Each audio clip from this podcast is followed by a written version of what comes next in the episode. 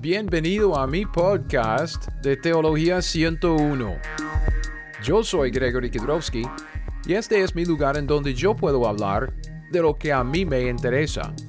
Y lo que me interesa es la Biblia. Hola mis amigos, mis hermanos y los otros que ni son amigos ni son hermanos, entonces no sé por qué está viendo mi video aquí en mi canal de YouTube. Se llama Teología 101. Teología porque eso es lo que quiero estudiar, la teología, que es ah, simplemente el conocimiento de Dios de su persona, de sus obras, cómo se revela primero en la creación, porque nuestro Dios es el creador, y también en la escritura, la Biblia, porque pues, ¿qué más nos fascina ah, que la Biblia? La Biblia es... Ah, es, es, nuestra vida. Entonces, Teología 101, 101, porque como en cualquier curso de, ah, de la universidad de 101 es lo más básico, fundamental honestamente no creo que la Biblia sea tan difícil de entender. Obviamente es profunda y como estamos viendo en este estudio, yo creo que vamos a hacer otro colocho en la cabeza con este estudio porque alguien me hizo dos preguntas acerca del último estudio que llevamos juntos. Marcos 10, cuando estábamos ah, estudiando Marcos 10 y este joven rico en este pasaje de, ah, de cuando este joven se acercó a Cristo Jesús y dice, ¿qué haré para heredar la vida eterna? Nosotros sacamos en todo un estudio de esto ah, acerca de de la soteriología de Israel, también de, de, algunas cosas. Entonces quisiera hacer un breve repaso acá. Si ustedes están llevando estos videos en orden, um, puede ser que acaba, como hace unos minutos, acaba de, uh, terminar el último video. Yo llevo casi un mes sin sacar nada en los, uh, en los videos. Obviamente sigo leyendo la Biblia, estudiando la Biblia. Pero ah, ya estamos en la época de pues noviembre, diciembre, uh, enero. En este, hoy es el 11 de diciembre de 2021 cuando estoy grabando esto. Y he estado sacando muchas horas extras en el trabajo porque necesito actualizar este equipo que estoy utilizando. Uh, para grabar toda esta, esta enseñanza. Entonces estoy usando tres diferentes máquinas para Um, tratar de lograr hacer videos y eso es un dolor de cabeza. Entonces, muchas horas extras no he tenido tiempo, tanto tiempo como para meter en, en los videos, pero um, sigo con esto. Entonces, voy a hacer un repaso de, de algunas cosas que hemos visto solo para recordarme. Uh, en, de dónde estamos, porque este estudio uh, de las preguntas y respuestas, alguien me hizo un par de preguntas en el estudio, en el contexto de Marcos 10, cuando estábamos ah, sacando este estudio del joven rico. Y, uh, y, sirve, para mucho. Entonces, como que me, uh, me picaron interés en, en, adelantarme un poco en, en, la enseñanza. Y eso es lo que vamos a estar haciendo, adelantándonos un poco, porque quisiera presentar algunas ideas uh, acerca de la relación entre los pactos y las dispensaciones y nosotros hoy en día, y testamentos y pactos y, y todo, todo lo que abarca el contenido de la Biblia y explicar por qué. Ok, entonces esto es lo que acabamos de ver. Ok, cuando estábamos estudiando este pasaje del joven rico en Marcos 10, son los versículos del 17 al 31. Recuerde lo que, lo que era el objetivo de este estudio. Con el estudio de Marcos 10, ok, con esta historia del joven rico Vimos unos elementos de la soteriología de Israel, ¿ok? La salvación. Cuando yo digo soteriología, quisiera simplemente decir la doctrina de la salvación y específicamente acerca de la soteriología de Israel bajo el Antiguo Testamento dentro del contexto del pacto de Abraham y la ley, o pacto de Moisés y la ley de Moisés. Entonces, lo que, lo que quise hacer era simplemente ilustrar estas, estas tres cosas que usted ve aquí en la pantalla. Primero hablamos mucho acerca del ciclo de aprendizaje. ¿Qué es este ciclo de aprendizaje? Que, que, empezamos con nuestras presuposiciones y nos acercamos a la Biblia sabiendo, presuponiendo que, que Dios existe, que Dios es el Dios de la Biblia, el creador, y que Dios se ha revelado con autoridad, autoridad en la Biblia. Entonces, nuestras presuposiciones influencian sobre nuestra hermenéutica, la manera que nosotros entendemos e interpretamos la escritura, la Biblia, lo que Dios nos ha dado de revelación escrita. Entonces hay dos maneras de interpretar la Biblia. Hay dos escuelas ah, de hermenéutica. Primero, la hermenéutica normal y literal, que es simplemente entender la Biblia tal como usted me entiende a mí, conforme al idioma que estamos hablando. Y luego la hermenéutica alegórica, que es realmente idolatría, es que uno se acerca a la Biblia para sacar algo místico, tergiversando la escritura, diciendo que no, no, es que la, tiene que ir más allá de la superficie de, la, de, de ser tan literal con la Biblia y sacar lo que, lo que es una aplicación mística. Esto es, es, es eh, no es para nosotros. La Biblia dice que ninguna profecía de la Escritura es de interpretación privada, entonces no vamos a, a, jugar con esa hermenéutica alegórica. Nuestro estudio entonces se influencia por nuestra hermenéutica. Si creemos que Dios se ha revelado de una manera normal y literal, entonces no tenemos derecho de interpretar la escritura tal como nos guste. Tenemos que simplemente observar lo que la Biblia dice para luego interpretar. Si tenemos problemas en entender lo que estamos observando e interpretando, hay correlación comparando la, escritura con la escritura, pasajes bíblicos y luego trayendo otros libros de, autores humanos a nuestros estudios para llegar a una aplicación ah, para nosotros. Y con todo esto lo que, lo, que, lo que quise lograr con presentar esta idea era decir que lo que estamos haciendo con todo esto es desarrollar un sistema de teología. Teología, conocimiento de, Dios, de su persona, de, su, de sus obras y sistema, un sistema algo ordenado. Entonces, en nuestra mente lo que pasa es que cuando estamos estudiando la Biblia, leyendo la Biblia, estudiando la Biblia, escuchando mensajes, estamos aumentando nuestro conocimiento y con este conocimiento, uh, nuestra mente naturalmente va organizando el conocimiento como para, para que podamos ah, sacarlo de nuevo después. Entonces, puesto que la Biblia eh, se escribió cronológicamente, Ok, de Génesis a Apocalipsis, desde el comienzo, cuando Dios hizo la tierra y los cielos, hasta el final, cuando ya estamos en el reino eterno, después de todo, ok, es, es cronológico. Entonces, en, en el contenido de la Biblia, lo que tenemos es el plan y el programa de Dios que se desarrolla progresivamente a través del tiempo. Por esto, la herramienta clave como para poner todo en contexto es la línea de tiempo. Entonces, de Génesis, vea, de Génesis a Apocalipsis. Oh, dame un segundito. Ya voy a... Ahora sí. Esto, ok. Génesis Apocalipsis. Desde Génesis Apocalipsis lo que tenemos es, es todo el contenido de la Biblia. ¿ok? Entonces la línea de tiempo nos ayuda a poner en contexto todo lo que está pasando, todo lo que estamos estudiando y leyendo en la Biblia. Y eso es lo que yo llamo contexto acumulativo. ¿Por qué? Porque la revelación de la escritura es una revelación progresiva. Lo que vemos es que al principio Dios como que nos da un poco de conocimiento ahí en, el, Pentateuco, digamos, en, los primeros cinco libros de, Moisés, de Génesis a Deuteronomio.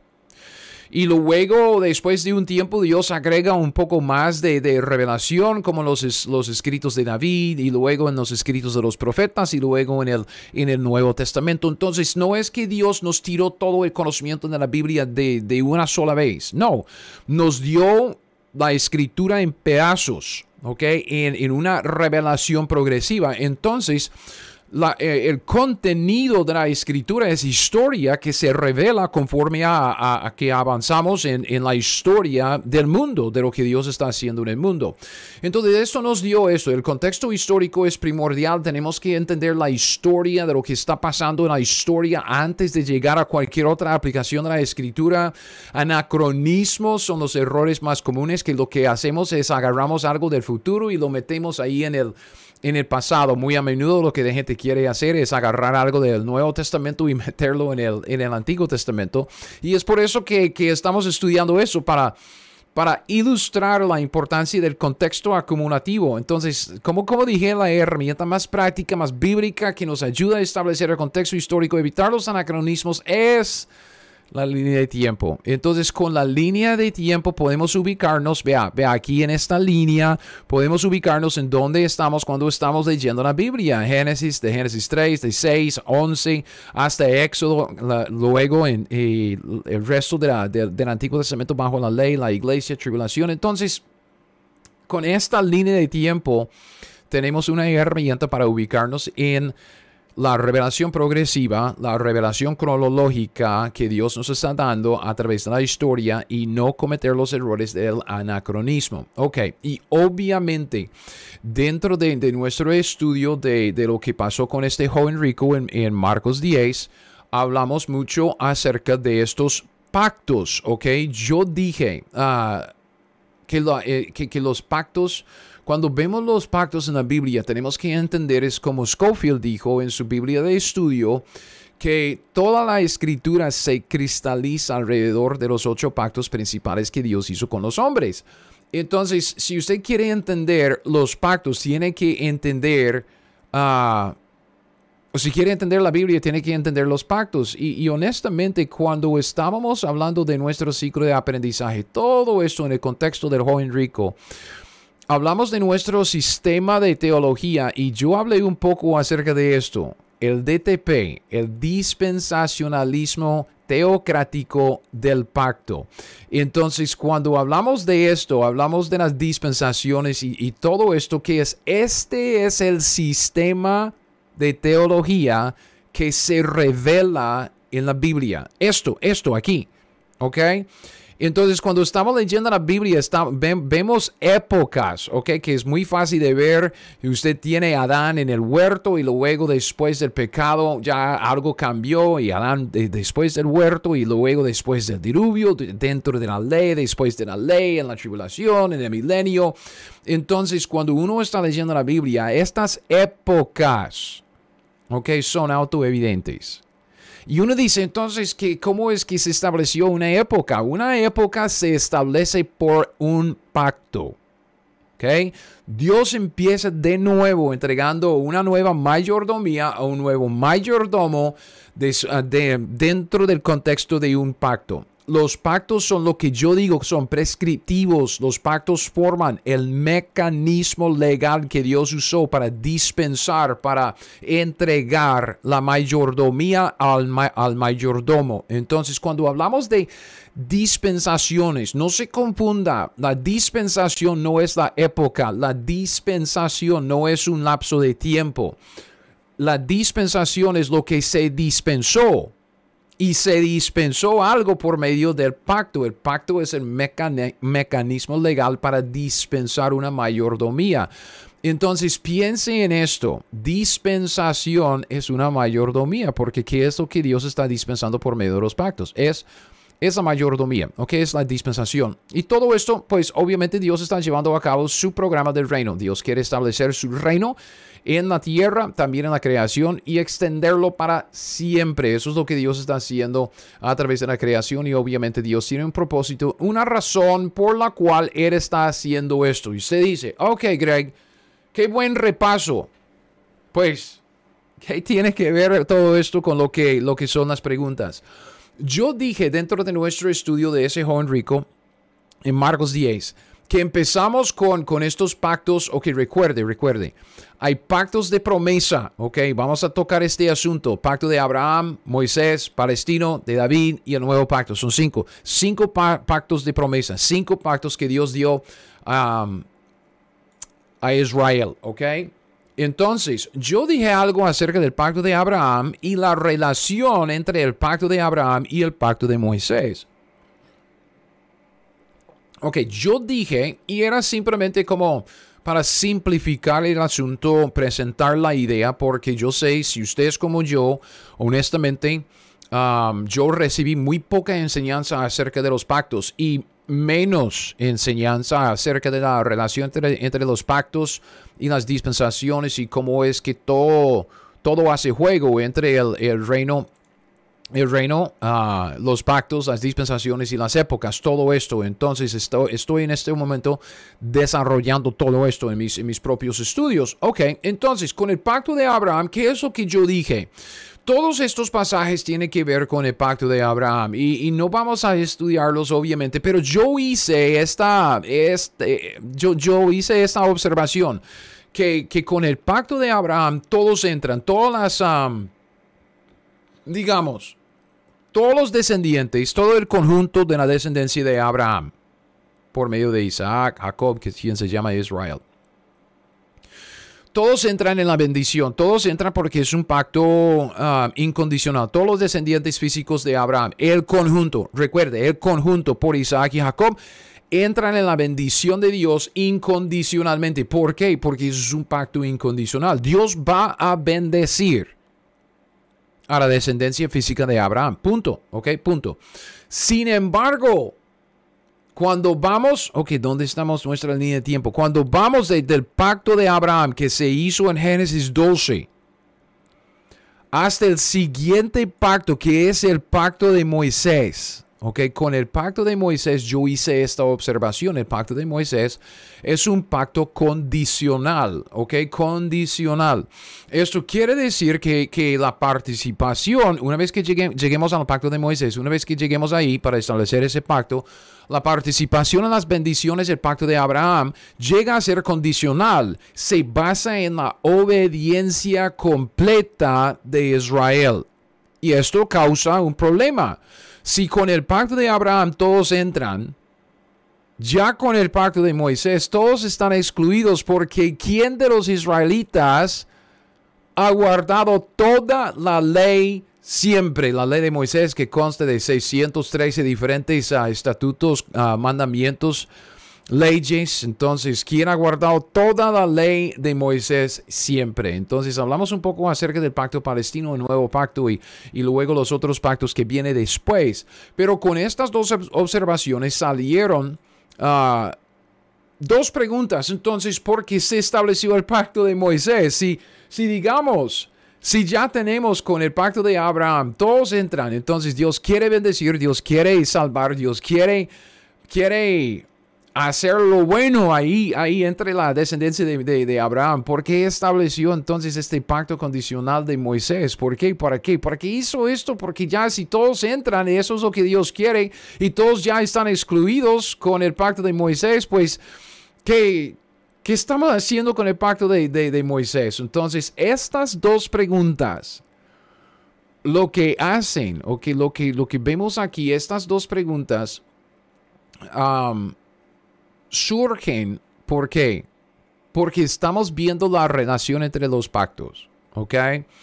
Y estamos específicamente viendo la relación entre los pactos de promesa. ¿ok? Y yo voy a definir este término, pactos de promesa, luego. Estamos hablando de los cinco pactos que Dios hizo con la nación de Israel, empezando con el pacto de la promesa, el pacto de Abraham. Ahora, antes de meternos en los detalles y, comenzar este estudio tratando de, contestar estas preguntas, porque vamos a, vamos a tener que analizar algunos aspectos de estos pactos para ver la relación entre ellos. Y, es bueno, como, como dije, estamos adelantándonos un poco en nuestro estudio. Eso es lo que necesitamos desarrollar. Eso es lo que yo estoy tratando de desarrollar en el estudio que estoy llevando en mi tiempo personal en estos días. Ok, pero pero con esto, lo que antes de empezar, lo que le, pido es paciencia, ¿ok? Le pido paciencia porque mientras que yo vaya estudiando todo esto, voy a estar ah, puliendo mi entendimiento. Como usted sabe, yo soy un humano, yo soy un gringo cualquiera, yo tengo mi trabajo, no soy ningún pastor, no soy ningún maestro en ninguna iglesia. Eh, estoy aquí en, en mi canal de YouTube compartiendo lo que yo estoy estudiando. Si lo que comparto lo que yo estoy masticando en mis propios estudios, si esto le anima, le sirve, le edifica, y si es una bendición para usted, qué dicha. Esto me alegra, me anima mucho. Honestamente es lo que quiero. Yo quiero llevar estudios con gente, hablar con gente en línea, también visitarlos ahí en América Latina para comer buñuelos y churros y, tamales y, y todo. ¿Ok? Chilaquiles tacos, chicharrón, tengo hambre.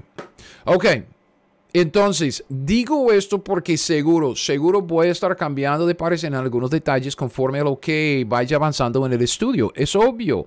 Entonces, tenga paciencia conmigo, tenga paciencia con el proceso. Hay cambios que vienen, no va a haber grandes cambios, pero sí tenemos que ir puliendo nuestro entendimiento. Y puesto que, como dije, este lugar mi canal de YouTube simplemente un lugar en donde yo comparto lo que estoy estudiando. Ah, vea, yo tengo muy poca, muy poco compañerismo aquí en los Estados Unidos con latinos, con gente que habla español. llevo todos mis estudios, mi tiempo a solas, mis estudios, todo lo que hago en la Biblia lo llevo en mi Biblia Reina Valera en español. Entonces, eso me limita un poco en, en lo que es compañerismo para mi propia edificación. Yo no tengo, tengo amigos, obvia, obviamente, pero no, no llevo una, como una amistad estrecha con, con alguien aquí que habla español ustedes. Um, yo comparto con ustedes. Entonces, eh, vea, es igual con cualquier otro pasatiempo. Si usted tiene un pasatiempo que le fascina, ¿qué, ¿qué, es lo que le gusta? Le gusta hablar de su pasatiempo con gente que también tiene el mismo pasatiempo. Entonces nosotros hablando de lo que nos fascina, si a usted le fascina la Biblia, a mí me fascina la Biblia, si a usted le gusta estudiar la Biblia, aprender cosas nuevas acerca de Dios, ir aumentando su conocimiento, desarrollando su sistema de teología, pues yo también. Entonces, aquí comparto lo que yo estoy haciendo y honestamente, um, se lo confieso, soy egoísta, ¿ok? El egocentrismo está aquí, ¿ok? Um, ¿Por qué? Porque esto lo necesito. Yo lo necesito porque honestamente la vida apesta, um, el trabajo apesta, las horas extras apestan. Um, no tengo tanto tiempo para hacer lo que me gusta, lo que quiero, como desarrollar estudios bíblicos. Siempre el mundo me está jalando para sacar otros estudios, para hacer mi trabajo mejor, igual que ustedes en, en este, esta vida profesional. Entonces, yo digo, esto me ayuda, pero tenga paciencia conmigo porque esto es lo que estoy estudiando en este momento. No lo tengo todo ya hecho, no lo tengo todo estudiado, escrito y bien organizado. Simplemente no, estoy en este proceso y este, este medio de, de hablar con ustedes por medio de estos videos o por el podcast siempre me ayuda. ¿Ok? Entonces, una cosa más antes de meternos en los primeros detalles de, del primer paso de este estudio, la primera parte. Um, mientras que estudiemos este tema, contestando estas dos preguntas y viendo la relación entre los, uh, los pactos, yo quisiera solo, solo decirle esto. Fíjese bien, fíjese bien en qué tan importante es que tengamos una buena teología bíblica. Si usted no sabe qué es una teología bíblica, hay, hay varias maneras de, expresar teología. El más popular, el más conocido es, es, teología sistemática. Entonces, esto se organiza por temas. Entonces, usted ve la teología propia, luego la teología de soteriología, que es la salvación, um, eclesiología, que es la, doctrina sobre la iglesia. Entonces, son, son temas, grupos, categorías que tienen tiene que ver con temas. Con teología bíblica, cuando estamos hablando de eso, de ese término, teología bíblica, estamos hablando de desarrollar una teología empezando en Génesis capítulo 1, versículo 1, e ir conforme a que Dios ha revelado progresivamente la escritura, como en pedazos, agarrando pedazos, agarrando cada paso, cada pacto, cada dispensación y viendo lo que Dios está haciendo y así como que acumulando contexto, si podemos ya como que incorporar este, este término del contexto acumulativo, acumulando el contexto conforme vaya, uh, vayamos avanzando en el estudio de cronológico del contenido de la Biblia. Esa es una teología bíblica. Entonces es muy importante. ¿Por qué? Porque a veces ya nosotros teniendo toda la Biblia, todo el contenido de, de la revelación escrita que Dios quiere que tengamos, cometemos esos anacronismos, leyendo en el Antiguo Testamento algo que tiene que ver con el Nuevo Testamento o leyendo en el Antiguo Testamento algo que queremos llevar al Nuevo Testamento y aplicar cosas fuera de su contexto cronológico contexto acumulativo. Entonces, lo que yo quiero hacer es desarrollar una teología bíblica, o sea, una introducción de la Biblia empezando con los primeros pactos en el libro de Génesis para luego ir desarrollando nuestro entendimiento de, los pactos y su relación entre sí, también la relación de los pactos y los hombres, que es lo que Dios está haciendo, su programa del reino, hasta lleguemos al, al final de, de, la Biblia. Y será como un estudio de introducción para ponerlo todo en contexto. Todo es como un, una vista panorámica, una vista general uh, de la Biblia. Entonces, para empezar, yo no estoy diciendo que lo sé todo acerca de, de, los pactos, para nada, estoy aprendiendo. Sin embargo, lo que tengo, se lo comparto. Um, y ojalá que usted pueda ir masticándolo esto conmigo, meditando en la escritura, leyendo la escritura y viendo estas cosas, organizando sus pensamientos y desarrollando su uh, sistema de teología. Entonces, para contestar estas dos preguntas, tenemos que empezar. Um, tenemos que empezar aquí con pactos y testamentos. Ok, esto es lo que, so, este es lo único que vamos a ver está en este, en este estudio. Luego, pues, vamos a, empezar a ver la, la, relación entre los, entre los pactos, ¿ok? Pero tenemos que hablar de esto de los pactos y los testamentos, ¿ok? Entonces, hay que reconocer que hay una diferencia entre lo que es un pacto y un testamento, ¿ok? Yo tengo una enseñanza, ya viene, ya está escrito, tengo que traducirlo porque yo se lo tiré en, en, en, en inglés primero, pero eh, una enseñanza en detalle sobre lo que es un testamento. Pero cuando hablamos de pactos y testamentos, entienda que un testamento es un pacto, es un pacto especial, es como una subcategoría de, de pactos con pactos y los ocho pactos principales que Dios hizo con los hombres. ¿Qué es lo que queremos decir? En estos pactos estamos viendo las reglas de la casa, la casa de Dios, la creación, en donde estamos uh, viviendo nosotros, como las los mayordomos, ¿ok? Los ocho pactos principales que Dios hizo con los hombres establecen estas reglas de la casa, de, de las instrucciones que Dios nos dio de cómo vivir, qué es lo que Él espera de nosotros, cómo debemos vivir, cómo debemos andar, qué debemos hacer, cómo debemos hacerlo. Entonces, con, con estos pactos, cuando hablamos de, de, los pactos, pacto de, de uh, Edén, de Adán, de Noé, de Moisés, o de, de Abraham, de Moisés, nuevo pacto, cuando hablamos de esos ocho pactos principales, tenemos que entender que estos pactos no tratan principalmente de la salvación. ¿Ok? Los pactos no tratan principalmente de la salvación.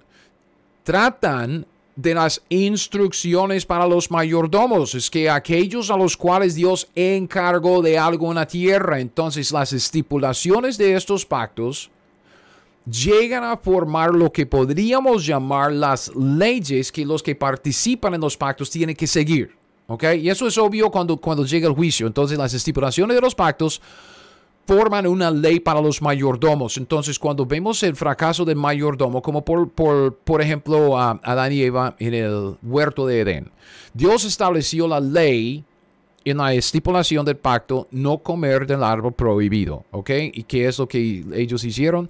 Violaron la ley, comieron del árbol y la ley era la estipulación del pacto. Entonces los pactos son acuerdos formales, las estipulaciones que, que realmente son los detalles de, de, los pactos, llegan a ser las leyes para los mayordomos. Es la expectativa de Dios para los a los cuales Él está encargando de la dirección de su reino en la tierra, de establecerlo y extenderlo por toda la tierra. Okay? Entonces, cuando nos topamos con un juicio como el juicio de Adán y Eva después del huerto y el pecado ahí, vemos que el juicio se basa en una ley, ¿ok? En donde estableció Dios esta ley con la cual está juzgando al mayordomo infiel. Obvio, ¿ok? En las estipulaciones del, pacto, ¿ok? Entonces, lo que queremos decir con esto es que los pactos abarcan mucho más que solamente la salvación. Recuerde eso, ¿ok? Abarcan mucho más que la salvación. ¿En dónde vemos la provisión para la salvación si no es en los pactos? Testamentos. ¿Ok? Testamentos. En los testamentos vemos la provisión para la salvación. Ahora, cuando estamos hablando de salvación, obviamente es un término que se usa en la Biblia para referirse a muchas diferentes cosas, como, como David pidiendo la salvación de sus enemigos físicos. Cuando nosotros hablamos de la salvación, especialmente en el contexto de este estudio, este estudio que estamos ahora, Marcos 10, preguntas y respuestas la definición de salvación es lo que, lo que nosotros entendemos como no ir al infierno sino al cielo, ¿ok? Aunque estos términos también tienen su malentendido. Cuando hablamos aquí de la salvación, lo que estamos um, diciendo es que, que estamos refiriéndonos al perdón de pecados, al cambio de trato de Dios con uno. ¿Ok? Debido al perdón, porque ya no estamos bajo la maldición, ya estamos experimentando la bendición de parte de Dios. Entonces, cuando yo digo salvación, eso es lo que quiero decir, ¿ok? Ya no estamos bajo la condenación, ya estamos bajo la bendición, ya no estamos yendo al infierno, ya vamos a ir al cielo. Salvación, ¿ok? Entonces, la salvación, perdón de pecados, nueva vida, se basa no tanto en los pactos, sino en los testamentos, ¿ok? Recuerden Recuerde, porque eso va a ser importante cuando hablamos de los términos otra vez. Retomamos, cuando, cuando retomemos este asunto de los términos. Un pacto es simplemente un acuerdo formal. Muchos dicen, ay, pero esto no es un, un, pacto porque la Biblia no lo llama un pacto. Un pacto es simplemente un acuerdo formal que tiene estipulaciones y que obliga a alguien a hacer ciertas cosas o uno promete ciertas cosas en, en cuanto a su relación con otra persona, ¿ok? Un testamento es un pacto porque es un acuerdo formal. ¿ok? Pero es un pacto especial, como dije, es como una subcategoría de pactos. Es decir, todos los testamentos en la Biblia son pactos, pero no todos los pactos son testamentos. ¿Me explico? Ok. Un testamento es un pacto. Un testamento es un pacto que llega a estar vigente cuando obvio, eso es cuando el testador muere, ¿ok? Para entender los testamentos en la Biblia, um, tenemos que ir a un lugar específico, Hebreos 9 y 10, que es el pasaje de, de plena mención. Entonces, hablemos de esto, hablemos de testamentos, ¿ok? Esto, como, como dije, esto es lo que, lo que quisiéramos desarrollar en este estudio, ¿ok? Um, Hebreos 9:10, ¿ok? Ah, solo necesitamos entender dos cosas. Solo dos cosas. No vamos a desarrollar toda una enseñanza uh, de expositiva de, Hebreos 9:10 en este momento. Pero dos cosas, ¿ok? Dos, dos cosas necesitamos entender aquí de los testamentos. Primero, un testamento se confirma un testamento se pone válido, un testamento se pone vigente cuando el testador muere. Eso es lo que dice Hebreos 9, 16, 17 donde hay testamento es necesario que intervenga muerte, la muerte del testador. Dice, porque el testamento con la muerte se confirma, pues no es válido entre tanto que el testador vive. Entonces aquí vemos por qué estamos diciendo que un testamento es un pacto especial, como una subcategoría de pactos, es un tipo de pactos. ¿Por qué? Porque un pacto normal se puede establecer simplemente hablando con alguien. Uno dice, yo voy a hacer tal y tal cosa, como Dios diciendo a Abraham, yo voy a bendecirle y su nombre va a ser grande y su descendencia también. Entonces, punto, nadie tuvo que morir.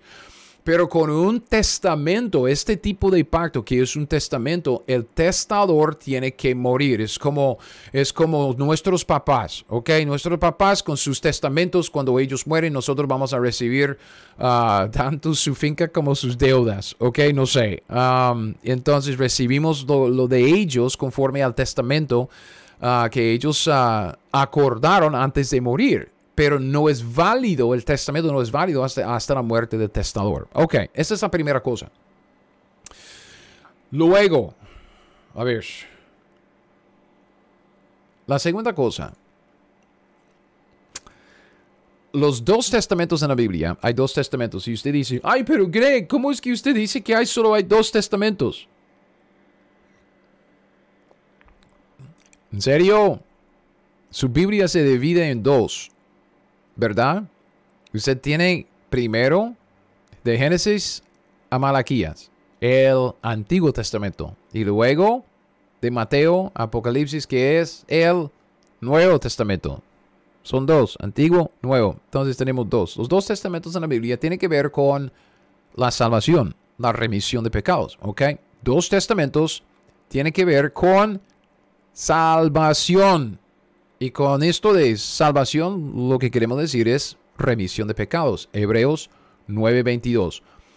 Pablo dice en este pasaje, casi todo es purificado según la ley con sangre. Y dice, y esto es muy importante, sin derramamiento de sangre no se hace remisión. Remisión. Entonces, por medio de los testamentos, no tanto los pactos, los testamentos, Dios hizo una provisión para perdonar, para remitir el pecado, los pecados de los hombres. Bajo el Antiguo Testamento, que Hebreos 9:13, el Antiguo Testamento, bajo el Antiguo Testamento la provisión era un sistema de sacrificios de animales. Dice en Hebreos 9:13, porque si la sangre de los toros, de los machos cabríos, las cenizas de la becerra rociadas a los inmundos, santifican para la purificación de la carne. Quiere decir que el sistema de sacrificios de animales que vemos en el Antiguo Testamento, tanto entre los gentiles como entre los judíos, un sistema de, de un sacrificio sustituto de un animal. Esto sirvió derramando la sangre del animal inocente en lugar de uno, en sustituto, se hace remisión. Logró el perdón de pecados para el pecador, ¿ok? Santifican para la purificación de la carne. Ese es el Antiguo Testamento. Bajo el Nuevo Testamento, ¿qué es lo que vemos? Es la provisión. Cuando hablamos del Nuevo Testamento, estamos hablando de la nueva provisión de Dios, que es el sacrificio sustituto de Cristo, dando a entender que la provisión del Antiguo Testamento, este sistema de sacrificios de animales, era algo de mientras tanto. ¿ok? Hasta que Cristo murió. Hebreos 9:14 dice, ¿cuánto más la sangre de Cristo, el cual mediante el Espíritu Eterno se ofreció a sí mismo sin mancha a Dios, vea, limpiará vuestras conciencias de obras muertas para que sirváis al Dios vivo. Entonces, tanto el sistema de sacrificios en el Antiguo Testamento, animales, como el sistema de sacrificio de Cristo en el Nuevo Testamento, su único sacrificio, último sacrificio, vemos lo mismo, que es derramar sangre para remisión de pecados, para lograr el perdón de pecados. Entonces, los testamentos tienen que ver con la salvación, no tanto los pactos. Los pactos abarcan mucho más que solo la salvación. Vemos esta, este asunto específico de la salvación en los testamentos. Ok, puesto que la sangre de los animales no podía quitar de una vez para siempre los pecados, Dios se hizo hombre. 10.4, um, porque la sangre de los toros y los machos cabríos no puede quitar los pecados. Sí sirvió para lograr el perdón, pero era un perdón de como repetitiva. Entonces uno iba cada, cada vez en cuando ofreciendo sacrificios y ofreciendo sacrificios y ofreciendo sacrificios, como vemos siempre en el Antiguo Testamento. No quita el, quita el pecado. Entonces Dios se hizo hombre.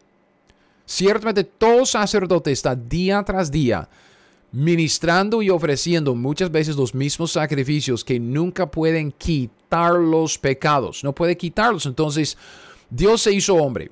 Ok, Dios se hizo hombre. Dice en Hebreos 9, 26, de otra manera le hubiera sido necesario padecer muchas veces desde el principio del mundo. Pero ahora en la consumación de los siglos, Cristo, vea, se presentó una vez para siempre por el sacrificio de sí mismo. ¿Para qué? Para quitar de en medio el pecado. Una vez para siempre es lo que vemos en Hebreos 10, 12. Cristo, habiendo ofrecido una vez para siempre. Un solo sacrificio por los pecados se ha sentado a la diestra de Dios. Entonces Dios se hizo hombre para qué? Para quitar el pecado y así obtuvo una eterna redención para nosotros. No como la redención del Antiguo Testamento, que era pasajera. Uno tenía que ir siempre ofreciendo más sacrificios y más sacrificios y más sacrificios. Dice que en Hebreos 9:22, no por, por sangre de machos cabríos ni de becerros, sino por su propia sangre, Cristo entró una vez para siempre en lugar santísimo, habiendo obtenido eterna redención para nosotros. Ok, entonces, Eso es lo que queremos ver primero. Lo que queremos ver es que un testamento se confirma, se pone válido, vigente cuando el testador muere y los dos testamentos en la Biblia tienen que ver con la salvación, Antiguo Testamento y Nuevo Testamento. Ok, hablemos rapidito del Antiguo Testamento. ¿Cuándo es que empezó el Antiguo Testamento? El Antiguo Testamento se estableció en Génesis 3:21, cuando Dios derramó la sangre de un animal inocente para cubrir el resultado del pecado de Adán y Eva. Génesis 3:22, Jehová Dios hizo al hombre Adán y a su mujer Eva túnicas de pieles y los vistió. ¿De dónde consiguió las túnicas de pieles? ¿Que en el supermercado?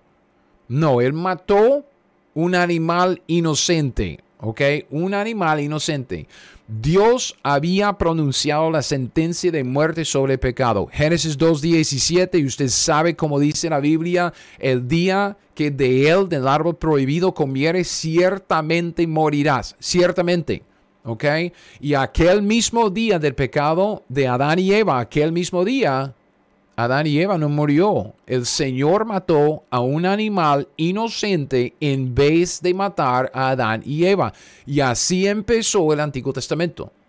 ¿Okay? Este es el Antiguo Testamento que es un pacto especial para la remisión de pecados que se confirmó con la muerte, la muerte sustituta de un animal. Entonces, regresemos rapidito a nuestro, nuestra línea de tiempo general. Usted ve que aquí en Génesis capítulo 1, versículo 1, esta línea acá, el Antiguo Testamento no empieza hasta Génesis 3. Okay, el Antiguo Testamento, que, que tengo los versículos acá, que, que vamos a repasar ahorita, el Antiguo Testamento empieza con la muerte del testador, la muerte del primer animal sustituto que murió en lugar de Adán y Eva. ¿Ok? Entonces, Génesis 3.21, eso es lo que estamos viendo. Ok.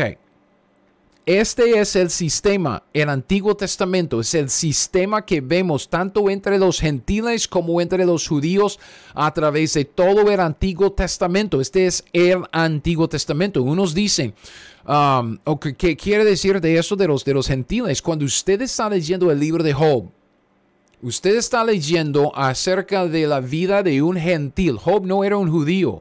Job vivía durante, los, durante el tiempo de los patriarcas, durante el tiempo de los doce hijos de Jacob, ahí en los últimos capítulos de Génesis. Pero no era uno de los hijos de Jacob, no era uno de los judíos, era un gentil. ¿Y qué es lo que vemos a Job hacer, tanto en el primer capítulo como en el último capítulo? Ofrecer sacrificios de animales. ¿Qué está haciendo él? Él está siguiendo el sistema del Antiguo Testamento. Este es el sistema del eh, ah, Antiguo Testamento. Entonces, él ofreció sacrificios igual Noé. Cuando Noé salió del arca, ¿qué es lo primero que hizo? Noé ofreció sacrificios de animales, ¿ok? Olor grato a Jehová y Jehová luego entró en otro pacto con el hombre, el pacto de, Noé. Entonces, es el mismo sistema, es un sistema de animales. Es, el Antiguo Testamento. Muy fácil, muy, muy sencillo, ¿ok? Este sistema de sacrificios de animales sustitutos, este es el mismo sistema que se amplió en todo detalle para Israel en los sacrificios de la ley de Moisés, como vemos en el libro de Levítico. Ok, y si usted no, no sabe, bueno, podemos hablar de eso luego. Yo tengo toda una enseñanza sobre Levítico. Métanse en mi, en mi um, página web y, puede buscarlo si quiere ver algo de los detalles, de los detalles. Por eso que digo, se amplió en todo detalles, todo detalle, todo este sistema de los sacrificios en el libro de Levítico. Entonces, el punto que queremos hacer acá es este. Bien sea que lo vemos entre los gentiles o entre los judíos, es el mismo sistema, es el Antiguo Testamento. Okay, es el mismo sistema, es el sistema de sacrificios sustitutos de animales para la remisión de pecados. Hebreos 9:22. Casi todo es purificado según la ley, la ley de Moisés, okay, la ley que Dios estableció, el Antiguo Testamento. Ah, con sangre, dice, sin derramamiento de sangre no se hace remisión. Obviamente no es una remisión eterna porque tenían que ofrecer sacrificios ah, cada vez que pecaron pero sin derramar la sangre no había remisión. Derramar la sangre del sacrificio inocente del animal bajo el Antiguo Testamento, uno, lograba la salvación, ¿ok? Cubrir su pecado, lograr el perdón, restablecer una, una buena relación con Dios. Con esto nos lleva al Nuevo Testamento. Ok, el Nuevo Testamento entonces, ¿cuándo es que el Nuevo Testamento se estableció? Se estableció cuando el Señor murió en la cruz. Entonces, Hasta la cruz, hasta la muerte de Cristo, todo está sucediendo bajo el Antiguo Testamento, ¿ok? Porque el testador tiene que morir. Vea este primer pasaje, Hebreos 9 del 15 al 18. La Biblia dice así que por eso es mediador Cristo Jesús de un nuevo pacto, para que interviniendo muerte para la remisión de las transgresiones que había bajo el primer pacto. Nuevo pacto, primer pacto, Nuevo Testamento, Antiguo Testamento los llamados reciben la promesa de la herencia eterna. Porque donde hay testamento, ojo, fíjese, es necesario que intervenga muerte del testador, porque el testamento con la muerte se confirma. ¿Cuándo es que se confirmó el Nuevo Testamento en la sangre de Cristo? Cuando la sangre de Cristo se derramó, cuando Él murió. No es válido el testamento, entre tanto que el testador vive. Entonces Cristo el testador, mientras que vivía hasta su muerte en la cruz, el Nuevo Testamento no estaba válido. De donde ni aún el primer pacto fue instituido sin sangre. ¿Cuál primer pacto? Es lo que vimos aquí en Génesis 3:21. Ok, túnicas de pieles. Dios mató al primer animal para empezar el Nuevo o el Antiguo Testamento. Cristo murió. Ok, intervino la muerte del testador para establecer y poner vigente el Nuevo Testamento. Entonces, cuando Cristo murió, Él estableció el Nuevo Testamento y cuando Él estableció el Nuevo Testamento, el Antiguo Testamento quedó inválido, porque eso tenemos que quitar la idea de que, ay, pero si alguien entonces no, no, tiene conocimiento del Evangelio de Cristo y ahí está en el África y en la selva y, y ofrece sus animalitos, ya puede ser salvo bajo el Antiguo Testamento, porque no, no. Hebreos 8:13. Al decir nuevo pacto, ¿ok? ¿Cuándo? Cuando Cristo murió, ha dado por viejo al primero, y lo que se da por viejo se envejece y está próximo a desaparecer. Entonces, Hechos 17 de 30 a 31 es por eso que vemos esto en lo que Pablo dice en el Nuevo Testamento. Pablo dice, Dios, habiendo pasado por alto los tiempos de esta ignorancia, ¿cuál ignorancia? En los tiempos pasados, el tiempo del Antiguo Testamento. Ahora, después de la muerte, la resurrección de Cristo Jesús, ahora bajo el Nuevo Testamento, ya manda a todos los hombres en todo lugar que se arrepientan por cuanto ha establecido un día en el cual juzgará al mundo con justicia por aquel varón, Cristo Jesús, a quien designó, dando fe a todos con haberle levantado de los muertos. Entonces ya con el Nuevo Testamento, el Antiguo Testamento se invalidó. Ya no puede ofrecer como, como en los tiempos de esta ignorancia sacrificios de animales. Es Cristo o nada. Por eso dice Hebreos 19, diciendo esto, he aquí vengo oh Dios para hacer tu voluntad. Quítalo primero el Antiguo Testamento, que es lo primero para la salvación de los hombres, para establecer este último, que es el Nuevo Testamento, en la sangre de Cristo para la remisión de pecados, la remisión eterna, la redención eterna en Él. Entonces, con esto, hablemos de los términos. Términos, muy importante, ¿ok? Um, yo sé que a veces como que, yo sé que hay alguna gente que se fastidia con eso de que, ay, pero está enfocándose tanto en los detalles, que lo que Dios quiere de uno es simplemente que alabe a Dios y que viva bien y que ame a Dios, que ame a su prójimo. Si Dios nos dio su palabra en palabras, si Dios nos dio la escritura, la revelación es eh, específica en un libro que consta de de oraciones, frases, palabras, puntuación, debemos prestar atención a todos los detalles, porque todos los detalles son importantes. No se fastidie conmigo, tenga paciencia. tenga paciencia. Fíjese otra vez en, en Hebreos 9, del 15 a 18. Y fíjese bien en lo que dice la Biblia y cómo se usa estos términos, ¿ok? Porque eso va a ser muy importante para nosotros, para entender nuestra relación con Dios bajo el Nuevo Testamento. No el Nuevo Pacto, Testamento. Dice Hebreos 9, del 15 a 18. Así que por eso es Cristo mediador de un nuevo pacto para que interviniendo muerte, este pacto tiene que, ver, tiene que ver con la intervención de la muerte de Cristo para la remisión de las transgresiones que había bajo el primer pacto. ¿Ok? Primer pacto, segundo pacto, que es el nuevo pacto. Los llamados reciben la promesa de la herencia eterna, porque donde hay un testamento, cambio de término, es necesario que intervenga muerte del testador, interviniendo muerte para la remisión de las transgresiones bajo el primer pacto, porque el testamento con la muerte se confirma, no es válido entre tanto que el testador vive. De donde ni aún el primer pacto, ok, el primer testamento fue instituido sin sangre. ¿Qué estamos viendo aquí y por qué estoy destacando esto? Debido a que un testamento es un pacto, a veces se refiere al testamento como un pacto. Estos términos aquí en este pasaje son iguales.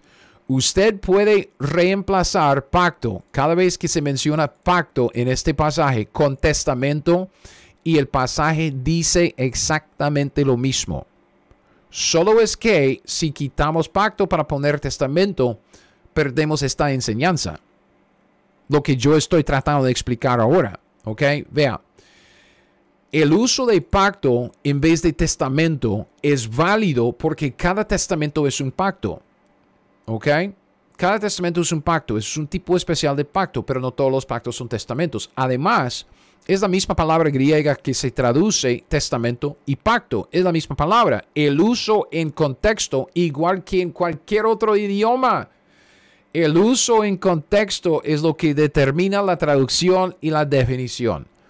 Es lo que nosotros entendemos en español. Usted puede decir una cosa en un país y, luego ir a otro país y decir la misma palabra y usted está diciendo algo totalmente diferente. Um, yo esta semana alguien me regaló unos buñuelos colombianos. Buñuelos colombianos son bolitas de pan de queso ¿ok? Que, que, se, cocina en, aceite y son riquísimos, ven, riquísimos. Entonces alguien, un amigo mío, hizo buñuelos colombianos y me los trajo ahí en la...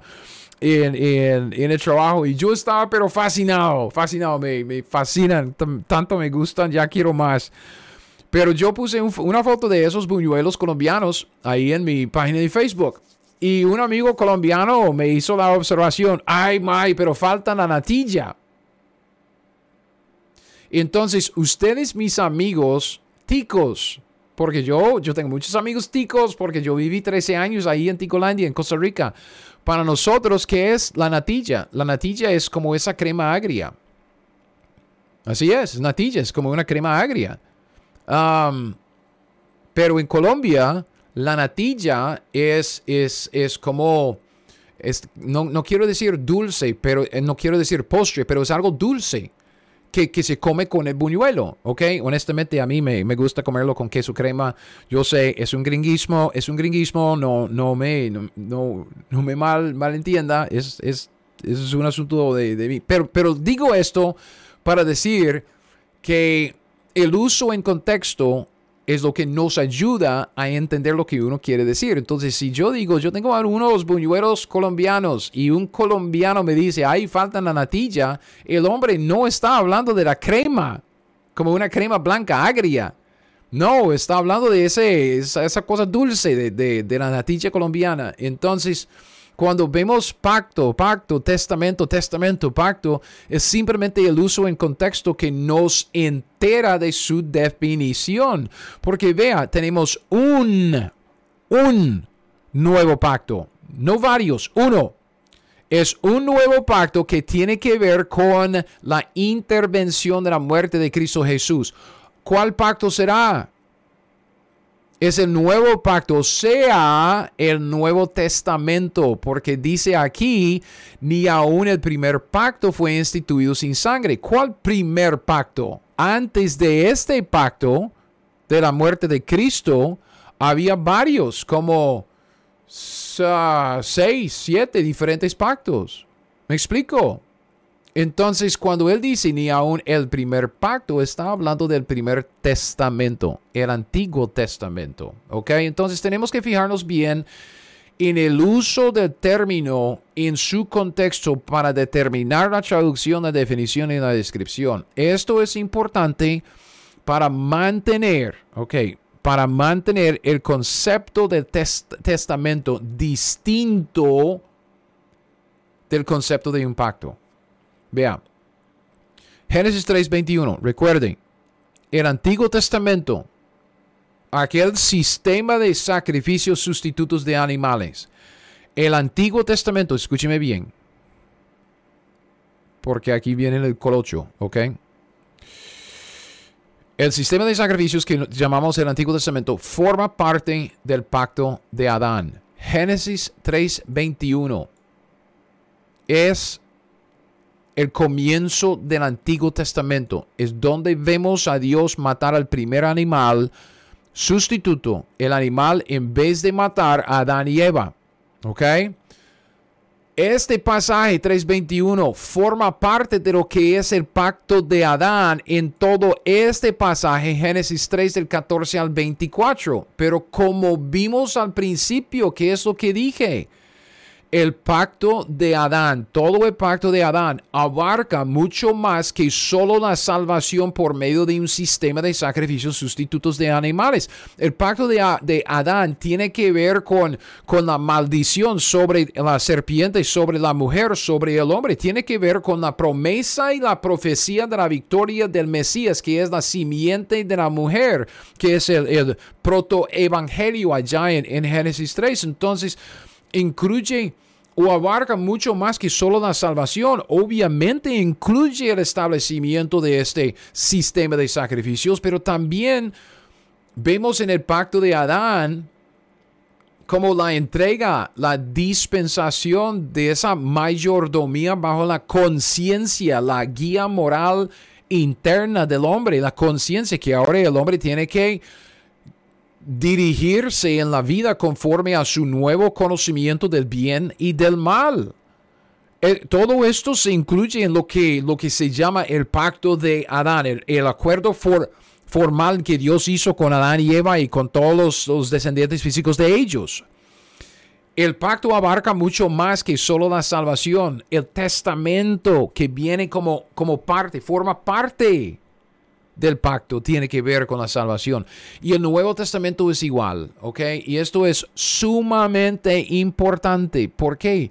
Vea, el Nuevo Testamento forma parte del Nuevo Pacto, pero no son iguales. El Nuevo Testamento no es el Nuevo Pacto. El Nuevo Pacto no es el Nuevo Testamento. El Nuevo Testamento forma parte del Nuevo Pacto, igual que como el Antiguo Testamento forma parte del Pacto de Adán.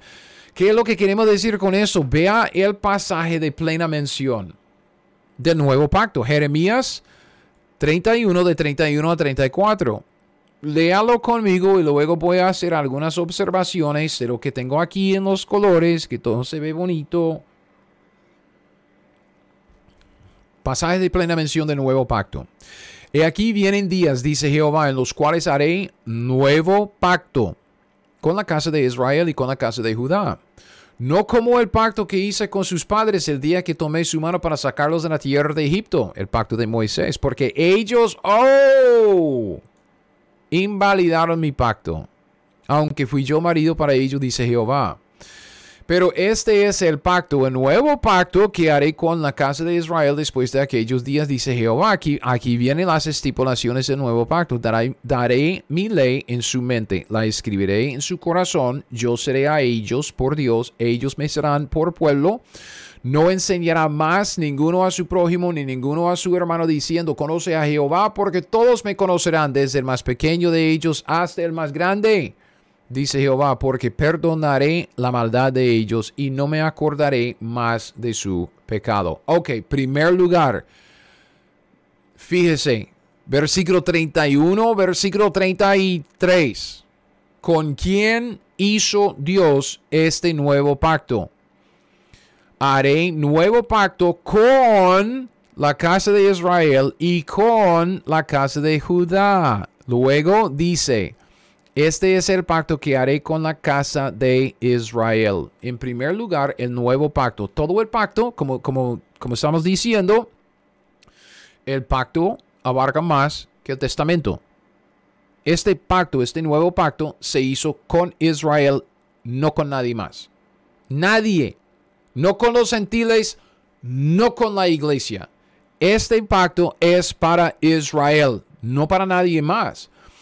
Las últimas estipulaciones aquí abajo, las últimas estipulaciones son dos de este nuevo pacto son las estipulaciones que tienen que ver con la salvación, que tiene que ver con la remisión eterna de pecados. O sea, aquí es, es, donde vemos la provisión del Nuevo Testamento.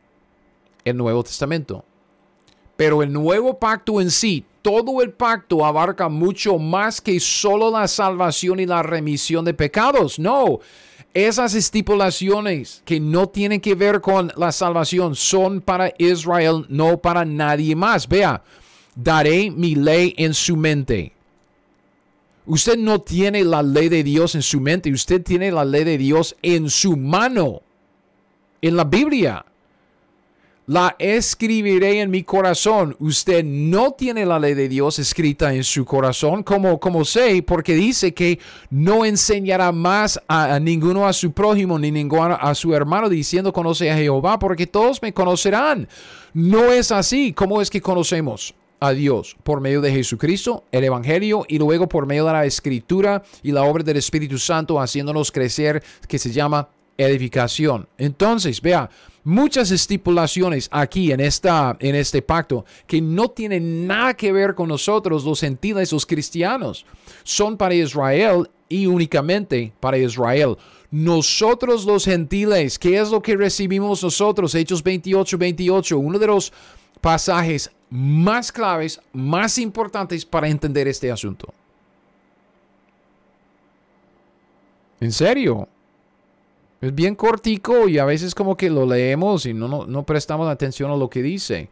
Nosotros los gentiles, ¿qué es lo que recibimos? Pablo dice, sabed, a vosotros, está hablando a vosotros, a los judíos, en el contexto de Hechos 28, está ah, predicando el Evangelio a los líderes entre los israelitas que están viviendo en Roma. ¿Ok? Hechos 28. Y él dice a esos judíos, Sabed pues, judíos, sabed pues que a los gentiles es enviada ¿qué? No todo el pacto, no todas las estipulaciones, solo esta salvación de Dios. Y ellos oirán. Esta. La misma salvación que Dios prometió a Israel bajo el nuevo pacto en, en la sangre de Cristo. Perdonaré la maldad de, ellos, no me acordaré más de su pecado. Esta salvación es esta salvación. No todo lo que abarca el, el nuevo pacto en sí, no. Nosotros los gentiles hemos recibido esta salvación, la salvación que Dios estaba ofreciendo a Israel bajo el nuevo pacto. Y esta salvación es la salvación del Nuevo Testamento. ¿Me explico? Entonces, fíjese, fíjese, solo nos ofrece la salvación del nuevo pacto, no todo el nuevo pacto. El, el, nuevo pacto en sí, en su totalidad, es únicamente para Israel. Dios nos ofrece el perdón de pecados y la nueva vida por el Espíritu, o sea, la regeneración, y de eso trata el Nuevo Testamento, no más. Ok. Debido a esto, que un testamento se puede llamar pacto porque es un pacto especial. Por esto, Pablo dice que los cristianos somos ministros de un nuevo pacto. Según de Corintios 3:6, Pablo dice, el cual Dios, asimismo, nos hizo que ministros competentes de un nuevo pacto, no de la letra, sino del espíritu, porque la letra mata, más el espíritu vivifica. ¿Ok? Somos ministros competentes de un nuevo pacto. Y es por eso que muchos se confunden diciendo que nosotros hemos recibido todo el nuevo pacto porque somos ministros del nuevo pacto. Esto no es lo que dice el pasaje. El pasaje dice que somos ministros de un nuevo pacto. ¿Qué pasa con su entendimiento si usted cambia esa palabra pacto por testamento? Nos hizo ministros competentes de un nuevo testamento. Ahora sí, ahora sí sirve. ¿Ok? Entonces, debido a que un testamento se puede llamar pacto, que es un pacto especial, Pablo dice que nosotros somos ministros de un nuevo pacto. Aclara el asunto luego en el quinto capítulo, según de Corintios 5 de 18 al 21, ¿ok? Nosotros somos ministros, vea, ministros de un nuevo pacto, ministros. Y luego en este pasaje de 2 de Corintios 5 vemos que somos ministros de qué? De la reconciliación. Pablo dice, todo esto proviene de Dios, quien nos reconcilió consigo mismo por Cristo. Nos dio, nos dispensó, nos entregó, nos encargó, nos dio el ministerio de la reconciliación. Este quiere decir que somos ministros de la reconciliación, que Dios estaba en Cristo reconciliando consigo al mundo. Vea, no tomándoles en cuenta a los hombres sus pecados y nos encargó a nosotros la palabra de la reconciliación. Así que somos embajadores en nombre de Cristo, como si Dios rogase por medio de nosotros, rogamos en nombre de Cristo, reconciliados con Dios. Y luego se refiere a la muerte sustituta de Cristo, al que no conoció pecado, por nosotros lo hizo pecado, para que nosotros fuésemos hechos justicia de Dios en él.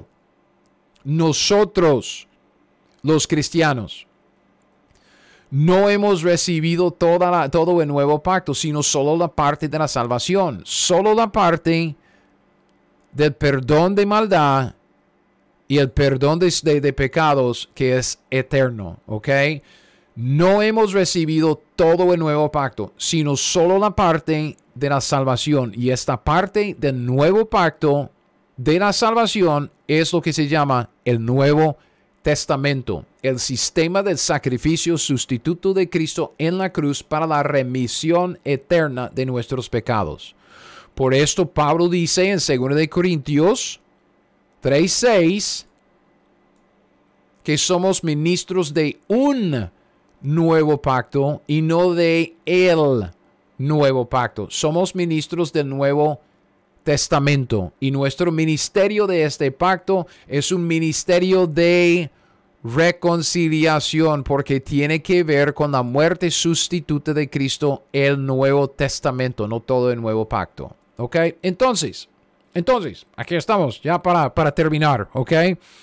Vea, un pacto abarca mucho más que la salvación. ¿Dónde, dónde tuvimos esto? Ahí, ahí, ahí. Los dos testamentos, el Antiguo Testamento y el Nuevo Testamento, tienen que ver con la salvación tiene que ver con la remisión de pecados, pero en los pactos, el pacto de Edén, de Adán, de Noé, de Abraham, vemos mucho más que solo la salvación. Los pactos establecen las reglas de la casa para los mayordomos, a los cuales Dios encargó ah, de dirigir los asuntos en la tierra en su programa del reino, de establecerlo y extenderlo para siempre. Entonces, cuando yo trato de simplificar la relación entre los pactos, diciendo, vea, diciendo, que por el pacto de Abraham todos entran. Pero con el pacto de Moisés todos están excluidos. es exactamente así, entiendo lo que estoy diciendo. Estoy tratando de simplificar el asunto, el concepto para presentarlo. Porque luego lo que queremos es ir desarrollando la idea. ¿Dónde está nuestra línea de tiempo? Ah, quisiera este. ¿Ok?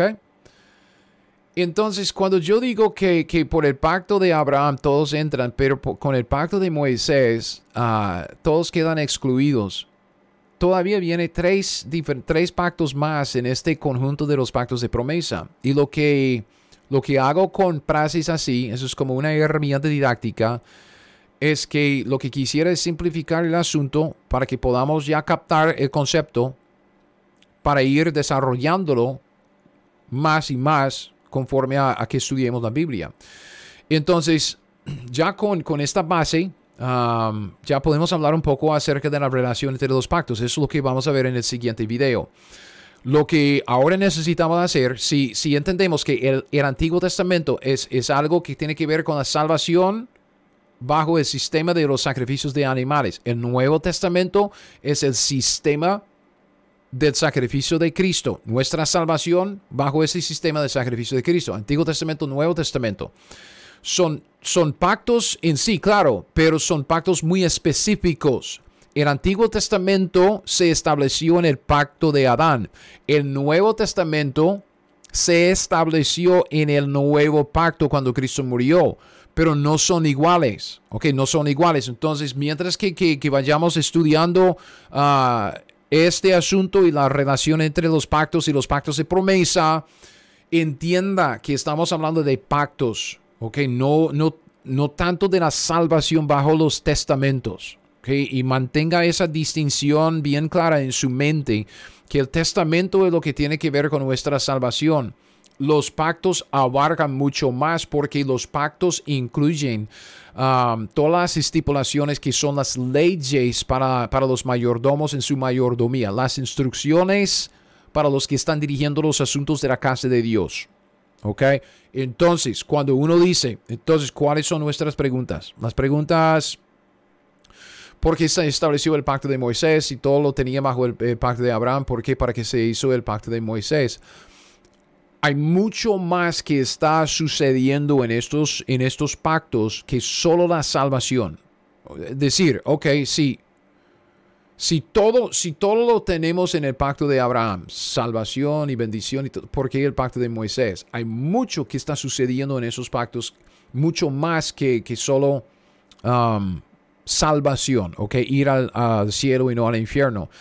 Y yo pues con, lo que dije acerca de eso, que todos entran por el pacto de Abraham y todos están excluidos ah, con el pacto de Moisés, es, es simplificar. Simplificar el asunto para, para introducir, para presentar el concepto, para luego podemos, podamos ir desarrollando el concepto en nuestro estudio. Y eso es lo que queremos hacer en el siguiente video quisiera empezar a hablar acerca de la relación entre los pactos y, necesitamos tocar brevemente el propósito que vemos en todo nuestro sistema de teología, de lo que Dios está haciendo en todo lo que es de Génesis Apocalipsis en el, en el, en el sistema de teología bíblico, ¿ok? Luego podemos ya enfocarnos en lo que es este conjunto de pactos de promesa que Dios hizo con Israel y así ver claramente por qué es que Dios estableció el, el pacto de Moisés después del pacto de Abraham. Para mí, como dije al principio, pues es fascinante. Para mí es, es, es algo que me anima mucho, me edifica, me, me, hace querer estudiar más la escritura, meterme en los detalles. Entonces, paro acá, nos vemos en el próximo video. Sea fiel, siga andando con Dios, lea la Biblia, aprenda la Biblia, haga lo que dice y nos vemos en el próximo video. ¿Ok? Gracias. Gracias por escuchar mi podcast Teología 101. Ahora, si usted quiere las notas de este estudio o de cualquier otro estudio que he sacado, todos mis estudios están disponibles en mi sitio web teología101.net. Es teología101.net. Y con esto lo dejo. Hasta el próximo. Siga fiel. Aprenda la Biblia y haga lo que ella le dice.